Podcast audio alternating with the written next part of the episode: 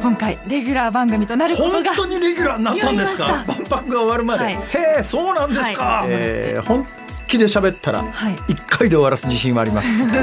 辛坊治郎の万博ラジオ。皆さんこんにちは辛坊治郎です。こんにちは ABC アナウンサーの福戸彩です。辛坊治郎の万博ラジオ。この番組は万博をこよなく愛する辛坊治郎が2025年の大阪・関西万博についてさまざまなゲストとともに詳しく熱く掘り下げる万博ポータル番組です。最新情報はもちろん今後の課題やワクワクする情報まで毎週ぜぜひひでお送りします。先週だったかついこの間なんですけれども、えーこの番組の直近にあの ABC 朝日放送のラジオではですね翔平吉也さんお二人の番組やってらっしゃるじゃないですか。はいありますねあの翔平さん吉也さんの番組に呼んでいただいてですねその時に開口一番翔平さんと吉也さんに言われたのは「新馬さんいやらしいなあのなんかあの福戸彩さんっていうなんか若い可愛い子と仕事ができて」ってこういきなり言われたんですが。あの申し訳ないですけれども私別にあのそういう認識でこの番組をやってるわけでは全然なかったんですが言われて改めて確かにそうだよねと、えー私が別にキャスティングしたわけではありませんが気がついてみたらあのかなりお若いですよね。はい今24歳ですので。24ですか。入社2年目です。あの ABC のアナウンサーさんって誕生日って公表してるんですか？してますしてます。してるんですか？多分ホームページに書いてあると思います。あそうですか、はい。えちなみに福戸さんはえっと何年何月生まれ、1999年のお4月ーミレニアムの直前ですね。7日ですえっといわゆる Z 世代になるわけですか？そうだと思います。よ Z る。世代の人って自分が Z 世代だっていう認識はあるんですか？ないですしあまり思いたくないです。ねなんで？えなんか Z 世代ってどうなんですか？周りからのまあ Z 世代って言い方は別に Z 世代の人がつけたわけじゃないからね。そうですね。だからまあいや僕たち私たち Z 世代ですって言って胸張って言うような話でもないのかなうかんないけど。特に私はその SNS とか得意ではない方なのでネットも。ああいうそう Z 世代の特徴としてデジタルネイティブって言い方しますよね。ね生まれた時からあのコンピューターとかスマホが身近にあってうん。そうでもなかったんですか？そうでもないんですよ。本当に大学生になるまでスマートフォンも使ってなかったですし。えそれかなり珍しくね？そうなんですよ。じゃあスマホは私の方が古いかもしれない。私あの某アメリカのあのリンゴマークのコンピューター屋さんが作ったスマホがあるじゃないですか。一番最初は確かね 3- 3 3DS なんかなんか3から始まってんですよあれ。そうなんでだか？すから345678910111213今14まで来てんのかな？カメラもかなり進化して。あ私使ってるやつが13ミニってやつなんですけども。いや私その3の世代から使ってますからね、かなりじゃあ進化しました？いやもうだから私3468その後しばらく更新しなくてえ10あ SE の第二世代13ですから。だから私の方がスマホ歴長いですね。ですね。結構しかも頻繁にさまざまな機種を。いやほらなんつったってほら。まあ金に糸目つけないタイプだから。ちょっとこの番組他の番組とキャラ変えようかなと 番組では皆様からの どうぞいいです。気にしないでください。僕のことは気にしないで。よろしくお願いします、はい。番組では皆様からの質問や感想をお待ちしています。メールはエキスポアットマーク ABC1008.com 小文字で expo アットマーク ABC1008.com です。番組公式ツイッターは辛坊治郎の万博ラジオで検索してください。ハッシュタグは万博ラジオです。皆さんどんどんつぶやいてください。この後は万博ニュースヘッドラインです。辛坊治郎の万博ラジオ。大阪・関西万博ニュースヘッドライン。先月の主な万博関連ニュースです。2025年日本国際博覧会協会は万博入場券の基本料金を大人7500円とする方針を決めました。入場時期によって値段を安くするほか11歳以下の子どもの料金を低く抑え子どもの来場を促すということです。また開催期間中の大半で何度も入場できる通期パスを大人3万円夏休み期間中のパスを1万2000円午後5時以降の入場が安くなる夜間券などの販売も検討されています。入場券の料金は今後国の了承を得て正式決定し年内に販売を始めます。福岡県北九州市に本社を置く自動車メーカー EV モーターズジャパンは大阪市高速電気軌道大阪メトロに万博開催へ向けて今月下旬から順次 EV バス100台を納車すると発表しました。万博開催を盛り上げようと全国各地のご当地食材を使った万博弁当がお披露目されました。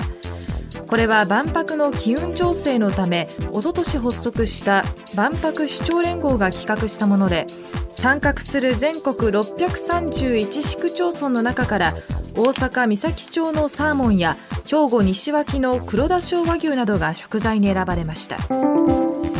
愛知県豊田市で空飛ぶ車を開発するスカイドライブは自動車メーカースズキのグループ会社が持つ静岡県内の工場で来年春頃から3人乗りの機体を製造すると明らかにしました。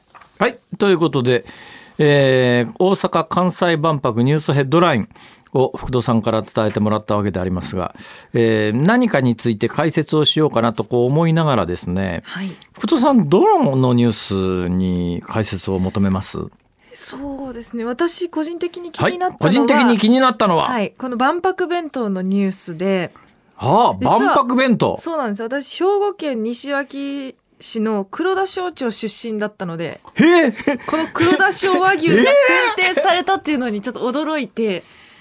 兵庫県西脇西脇というのはですね日本のへそという代名詞がありますが、はい、なんで日本のへそかというと日本列島を人体に例えるとちょうどへそぐらいの位置に 西脇があると。そうですね。で日本の四五線、まあ、標準時というのは統計135度という四五線なんですが、はい、これもこの辺り通ってんですよね。そうですね。プラスあと北緯35度っていうのが交わるところで。統計135度北緯35度えー、まさにその西脇に黒田小和牛と。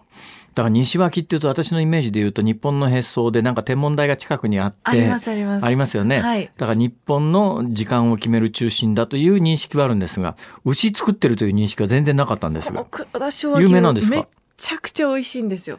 あそう。なんかあの西脇市の出身しかも黒田省庁の出身でトータス松本さんというウルフルズの方がいらっしゃるんですけどトータス松本さんここの出身なんですか？でそのトータス松本さんの、トータス丼っていう弁当が実は西脇市にあってそれが黒田市和牛が乗ってるお弁当なんですけど知らんがな。めっちゃ美味しくて、まあ、そんな感じになるのかなと勝手に想像してました、まあ、あの西脇出身の方はそうやって盛り上がれるくらいこのお弁当には全国のそういう物産が載ってるということなんでそれぞれの地域で盛り上がりますね。そうです、ね、ただしですね、はい、こういう弁当ができましたよということで、うん、まあ、あの弁当の見た目も含めて全部公表されてるんですが今のところですねどこでいくらで買えるかとかそういうデータはないんですね。まだ値段は一応こういうものを企画しましたとお披露目はされたんだけどその後これが一体どこで食えるのかっていう情報は現状においては no information。はい未定ということで。そういうことです。だからね、はい、今こ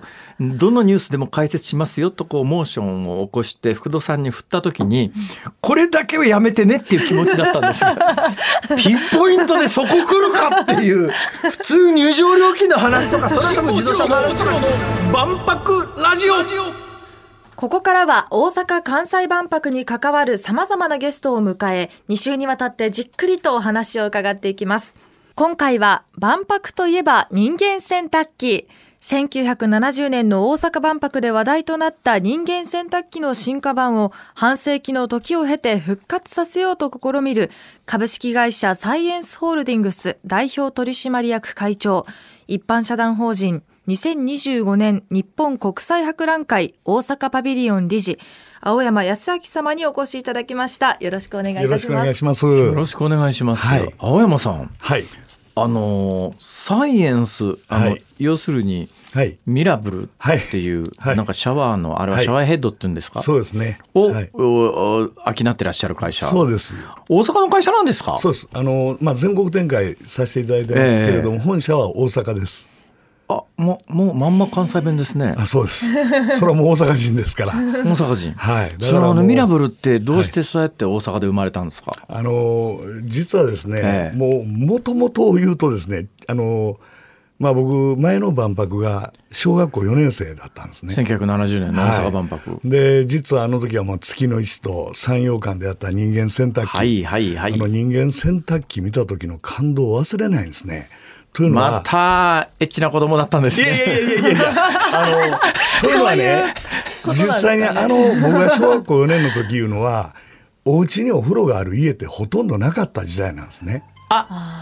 そうです。はい、ああのまさにそうです、えーはい銭湯に行くそうです。というお風呂屋さんに行くというのが当たり前の時でしたね。ではい。夕方友達と待ち合わせをして「今日亀の湯行くか?」って「いやなんか今日千歳湯で面白いお風呂あるらしいで」子供の遊び場だったんですね。